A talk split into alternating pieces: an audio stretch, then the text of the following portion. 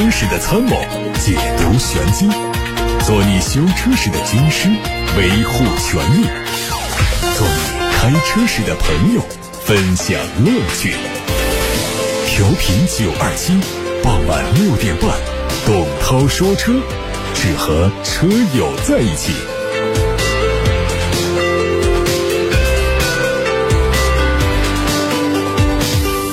各位好，欢迎听董涛说车，我是董涛。看新闻，广汽传祺的全新 M 八宗师系列开始预售，五款配置的价格区间是二十七万五到三十四万五。外观方面，直瀑式的前脸格栅下方的开口更大，配合 L 造型的前大灯，进一步提升了前脸的辨识度。侧面相比老款减小了车窗的比例和离地间隙，车身看起来更加饱满。车尾用上了 MPV 车型经典的方正造型，贯穿的尾灯和前脸呼应。内饰配十二点三英寸的组合驾控仪表。加十四点六英寸的悬浮式的中控屏，提供了偏向西式的歌剧殿堂和中式典雅风格的云山珠水两种主题，满足不同消费者对内饰的需求。第二排还提供了十五点六英寸的吸顶娱乐大屏以及小桌板，功能性、便利性都得到提升。动力除了二点零 T 燃油版之外呢，还有一个混动的版本。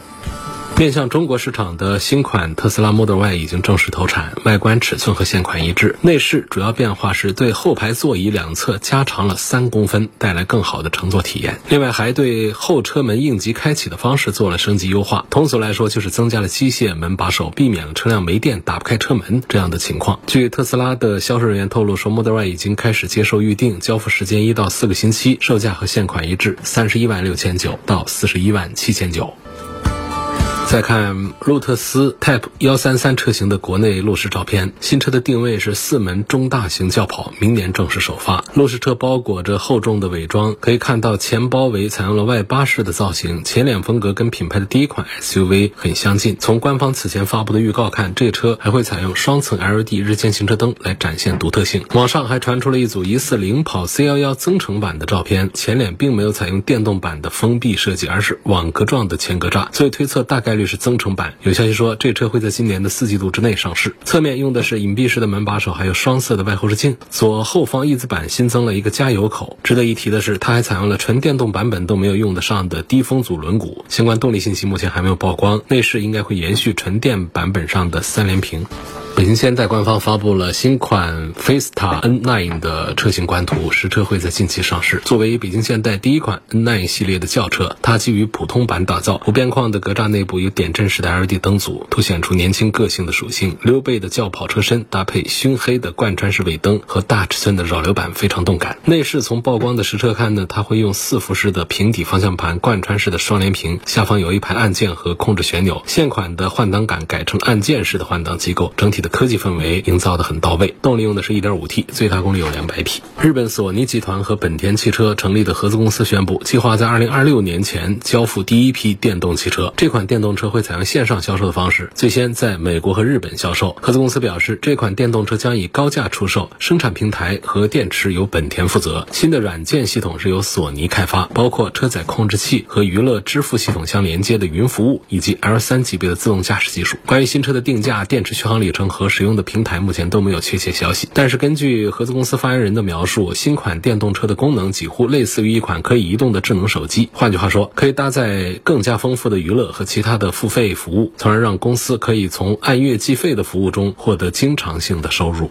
乘联会秘书长崔东树发文表示，在燃油车购置税减半政策实施之后，全国新能源汽车市场不仅没有受到影响，六到九月份的走势反而超过预期，出现增长。在六月份的新能源乘用车批发销量达到五十七万辆之后，九月份新能源乘用车的批发量达到了六十七点五万辆，同比增长了百分之九十五，环比增长了百分之八。近期部分厂家电动车产能持续提升，供给改善叠加油价上浮的预期，都带来市场火爆。九月份，新能源汽车和传统能源汽车的环比走势都受到政策推动，很明显。近期，广州、深圳两地首次发放了城市高级辅助驾驶地图许可，百度首获批准。据了解，百度地图将支持车企量产搭载城市领航辅助驾驶功能的智能汽车，在城市道路上满足单车智能辅助驾驶应用场景，实现泊车、高速、城市三域融通。这起事件可能标志着高精度地图城市广泛应用试点的开启。截止到目前，百度已经和广汽、蔚来、威马、长安、本田、长城、吉利、北汽、江淮等众多车企实现量产合作。预计到二零二三年，百度高级辅助驾驶地图搭载量将会超过一百万台汽车。高级别自动驾驶已经走到台前，在技术演进和出行变革中孕育出新的功能，它将改善民众出行生活，带来切实的变化。咖啡赛道的日渐火热，也撩动了一些车企想要跨界的心。最近，上海未来汽车有限公司申请注册了四枚商标，国际分类是餐饮、住宿、啤酒、饮料等。当前商标状态都是申请中。这次注册商标可能意味着未来将正式进军咖啡饮品界。作为一家新能源汽车企业，未来申请咖啡的商标，引发外界关注。实际上，咖啡并不是未来跨界的第一个行业。此前还传出未来要跨界造手机的消息。除未来之外，包括中国邮政、李宁、特步等相关企业也在跨界入局咖啡市场。好，各位刚才听到的是汽车资讯，现在开始解答大家的选车用车问题了。胡先生在八六八六上留言说，从后期维修保养和性价比方面推荐这个沃尔沃 x C 六零哪款配置值得买？后期保养这都一样的，不会因为一个车的配置高低出现一个区别。配置高的维修费就贵一些，配置低的维修费就低一些，这是不成立的。除非是它明显的出现了换发动机，比方说它的高配是六缸的。它的低配是四缸机的，这样的高配低配呢，他们在换机油上会有一些区别，而其他的也都一样，所以这是第一个。第二个就关于性价比，性价比通常我们讲就是少花冤枉钱。那冤枉钱是在哪儿花的呢？就厂家他造一个车出来，以盈利为目的的话，他往往会有更多的配置加进去。所以通常来讲呢，到越到高配，厂家会赚到更多的钱。那么我们性价比的选择的一个原则就是，我们少让厂家挣钱，这就叫我们把性价比给提高了。这是很通俗的一个好理解一点的。所以我们常常拉开一个车型的一个配置表之后，我们就看我们刚需的必须的配置有哪些。我们先要从动力来看起，然后选择一款我们能够接受的动力的一个级别。然后在这个动力级别当中，它又分了不同的配置、不同的价位。我们再来看安全配置是不是能够达到我们的底线。比方说，它有的它只有前排的气囊。或者是它少了后排的气帘，这样的情况下呢，我们买个车，尤其是我们买中档往上走的车的话，这个气帘的个数，包括电子稳定系统这些都要作为一个标准配置。如果它的低配没有的话，那就不行。那我们就从安全这儿来选。所以安全这一关过了之后呢，我们就看一些比较要紧的那些舒适配置，就是舍不得放弃的。通常来讲，就是 LED 灯啊、皮座啊、中间有个大屏啊、顶上有个天窗啊，就这几样东西在舒适配置里面得是有，然后再进阶到更高级，比方。说我要什么样的音响啊？内饰上的一些材料的不同啊，颜色的不同啊，等等，这是一级一级的，轻重缓急有这样的一个层级。所以在沃尔沃的 x C 六零上，按照我刚才选配置的办法的规律来讲的话呢，我们首先第一个动作就是看动力。它的动力呢分 B 四 B 五，那 B 四就是低功率的 2.0T，其实功率也不低，也有将近两百匹。然后高功率的就是 B 五，两百五十匹马力的 2.0T，都是一个发动机，它只是高低功率的调教。而且沃尔沃呢，它很牛，就是第一，它把这个发动机做的还是马力数、功率都比较大。然后呢，就是它在它的高端产品上，它也不做六缸机，它很注重环保这个事儿。九零啊这些车型上，S 九零、x C 九零，他们都会用这个四缸机来做。所以在 x C 六零上呢，在动力的选择上呢。我的建议的话呢，就还是 B 五，就是它的高功率 2.0T。另外呢，我们再看安全配置，不用说了，沃尔沃特别讲究安全，在这个方面就不用多看，从低配到高配都是一样的。然后就是我刚才强调的那些要紧的舒适配置，是不是都有？其实到了 B 五上基本上也都有。我们到了最高配的四十七万的顶配上去看的话呢，也没什么让人觉得割舍不了的配置。反正可变悬挂这些东西都是得掏钱再装的。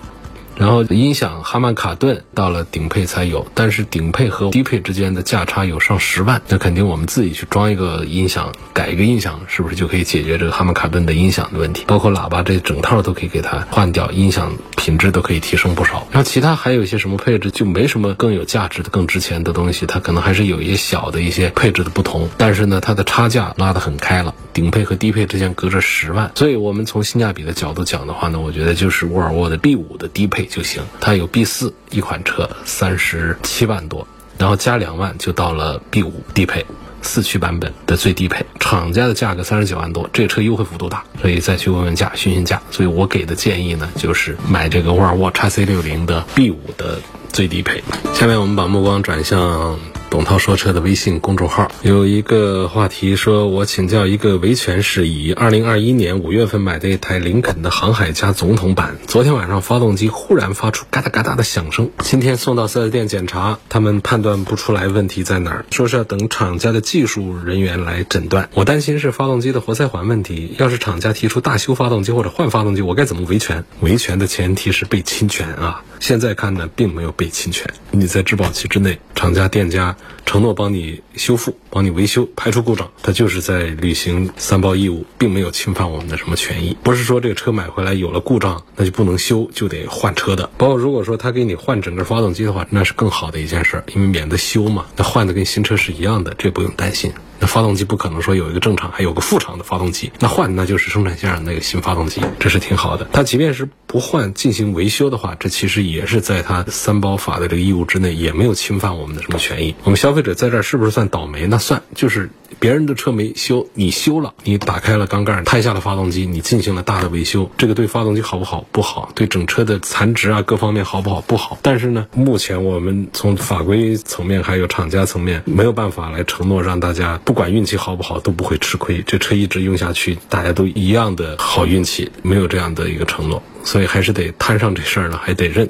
还得认损失，就这个损失的话呢，就是在后期的隐形的一些东西上的损失，而且目前呢也没有说是这种损失需要有人来买单负责。那没有这样明确的话，那就意味着就是我们车主自己得承担这个东西了。所以这就是说碰上这个事儿了，配合检查问题，看是在哪儿该修的就修，不一定说是活塞环的问题，就是你这个发动机发出的这个声音，它需要具体来判断是哪里的，也许不会有对发动机有很大影响的一个维修，我们也应该接受它。就算是比较大。大的重要的部件的更换的话呢，四 S 店经过厂家的培训的技术人员好好操作的话，其实也不至于说修完了发动机就不如原装发动机，这车我就觉得不好了，不想要了，也不至于到那样一个地步。修车嘛是很正常的。下一个问题呢是关于机油，咖啡猫问。两个问题：第一，四 S 店的机油桶上没写是不是低灰分机油，那么低灰分机油怎么辨别？第二，有些车的备胎是挂在底盘底下的，有没有必要买个备胎罩保护一下？买什么材质好？我觉得没必要啊。轮胎橡胶这个材质啊，包括它的圈的这个材质啊，它本身就是户外风吹雨淋这样设计的，你就挂在四个轮子上，它也是用那几年；你就藏在后备箱里头，它也是那几年的保质期。挂在后备箱底下，它虽然说不耐脏，水呀、泥呀什么都糊上去。但是它相对于挂在四个轮子上的胎来说，它挂在这个底下的备胎，它还不经过太阳晒呢。其实它还是一个保护，所以这个实在是没必要给它再加保护罩。我们看到的书包式的挂在后盖上的那个 SUV 上加一个罩子，那其实更多是为了好看。其实也不存在说要保护这个轮胎，防止它老化，你保护不了，放那儿不动，放仓库里面它也会老化的，这很自然的。关于低灰分机油呢，什么叫低灰分机油？我们这个机油里头有一些添加剂，它为了提升效能呢，这些添加剂它要加，加进去之后呢，它燃烧之后就容易产生积碳，所以低灰分的就是它那一些添加剂会少一些，于是呢，它就属于是低积碳类型的机油，发动机里面产生积碳会少一些。但同时还有一点就是你少了那些东西，它这个机油的性能它会略有一些下降，这是一个个。两难的一个选择，低灰分机油呢和一般机油的区别没有非常大，关键的区分就是它的这个灰分值不一样。灰分是机油当中的一部分添加剂，在使用过程当中参与燃烧点燃会形成的东西。这种灰分呢，它就会有一部分会出现在发动机的内部沉积。转化成为车友们俗称的积碳，当然积碳并不是都由机油而来的啊，积碳还从汽油当中来，从空气当中的灰粉来，燃烧不完全等等原因一起导致积碳。但是机油当中也可能会导致一些积碳的产生，所以说我们现在车主们呢，现在已经开始有一些关注到了低灰分机油，我们可以简单的把它理解为低灰分机油就是转化积碳比较少的机油。那一般机油呢，就是转化成积碳比较多的机油，这是很通俗的一个解答了。那么怎么判断低灰分的机油？其实从当前来说呢，并没有什么办法能够准确的区分低灰分的机油，你只能根据一些经验标准来区别。机油的验证标准呢，现在有两个，一个是 ACEC，一个是 API。那么根据这个 ACEC 标准来划分的话呢，就需要挑选 C 类标准验证的机油。C 类标准验证的机油呢，你可以看到它 C 一、C 二、C 三、C 四数。数字越大的话呢，它的灰分呢就是越低越少，是相反的。C 一它也是一个超低灰分，它是一个低粘度的最佳燃油经济性的。然后 C 二磷含量比较高，它的粘度比较低，燃油经济性比较好。到 C 三的话呢，也是含磷量高，然后高性能高粘度。然后 C 四呢也是一个高磷含量，它也是一个低灰分的一个机油。那么另外一种标准的就不是 ACEC 的咋办呢？你是 API 标准的。API 标准呢，就是看 SP 的等级，这样的机油就是低灰分的机油。当然，我们也要注意，就现在市面上机油品牌多。种类多，美加壳占了大半，剩下的各个品牌的。但很多卖家呢，为了能够有更多的销量，就会擅自在机油瓶子身上来标那个什么 SP 啊、什么 C 啊这样子的。其实它具体情况并没有得到相应的验证。所以说，在挑选低灰分机油的情况下，首先是选购品牌机油，然后呢，还要选择的就是正品，就是防止买到假货。假机油是比较多的。我们说品牌机油，美加壳、美孚、嘉实多壳牌，这是三大品牌，看着包装上全都是美孚、那嘉实多壳牌，有没有假机油？有，而且多。所以不仅是认准品牌，还要认准正品机油。这个话题说完之后呢，我们有一个王先生在八六八六平台上给我留言，也说到了一个维权的话题。上半场的时候，有个朋友问到之后呢，我也提出来，就是。目前没有看到有侵权的情节，所以在这儿就是好像你提一个话题线索过来，我给否一个，说这个不涉及到侵权，不必要维权。你提一个好像就来一个，提一个就来个，那咱们这节目是干嘛的？你就完全不能解决问题，是不是？你就天天说这个也没有侵你的权，那个也没侵你的权。事实上还真是这样，就是我们在节目当中呢，首先是依照我们相关的法规，在听大家讲这个。事件情节，然后给出一个判断，起码用一种排除法告诉你哪些没必要去伤脑筋去维权，因为最后是不成功的，是不可能维到什么权利的。我们不可能说给大家出一些坏主意，做一些违反相关规定的一些事情，所以肯定就是告诉大家真实的情况，法规是这样的，你的情节是这样的，它属于哪一种，该维权的。有记者来协调，不该维权的提前告诉你，你少怄那些冤枉气，花那些冤枉功夫去所谓的维权就没必要。其实这是我们节目的一个价值之一，就是排除法，免得走弯路，做一些不必要的事情。第二个呢，就是顺带着通过这些案例啊，也给大家在宣传汽车三包法规的相关规定，让更多的人将来自己遇到类似的事情的时候，就有起码的一个经验在先。王先生的维权意识很强啊，他把这个信息呢整理的非常的完整，包括经销商的名字、店长。的电话、车主的电话、车型、车牌号等等，这个事情的经过描述也都非常的规整。王先生这么说的：“我的车是今年六月二十四号提车的，主要是用来营运。提车大概一个半月之后呢，就发现充电到百分之八十到九十多就充不进去了，再往后就越来越少，直到现在只能充到百分之六七十就再充不进去了。”车子的官方续航里程说的是五百零五公里，现在实际续航只有三百七到三百八十公里。我发现问题之后呢，在第二次保养的时候就跟 4S 店反映了，检测之后店方说是电池模块有问题，要更换新的电池模块。我同意维修更换，但是要求 4S 店给出第三方鉴定结果，并且为我更换整车电池，并且要求赔偿我的停运损失。4S 店不同意，态度也很差，希望节目组帮我维权。看这事儿里面呢，就第一个，你这是营运车，营运车呢，它不享受汽车三包规定，因为汽车三包规定是只针对私家用车的，对私家车的修理更换、退货责任进行了明确的规定。对于单位用车、营运用车这些非家用汽车，汽车厂家是可以不按照三包法规定来实施质量保证和后期的维修保证的。但是不是就不管？那也不是，营运车也有质保期。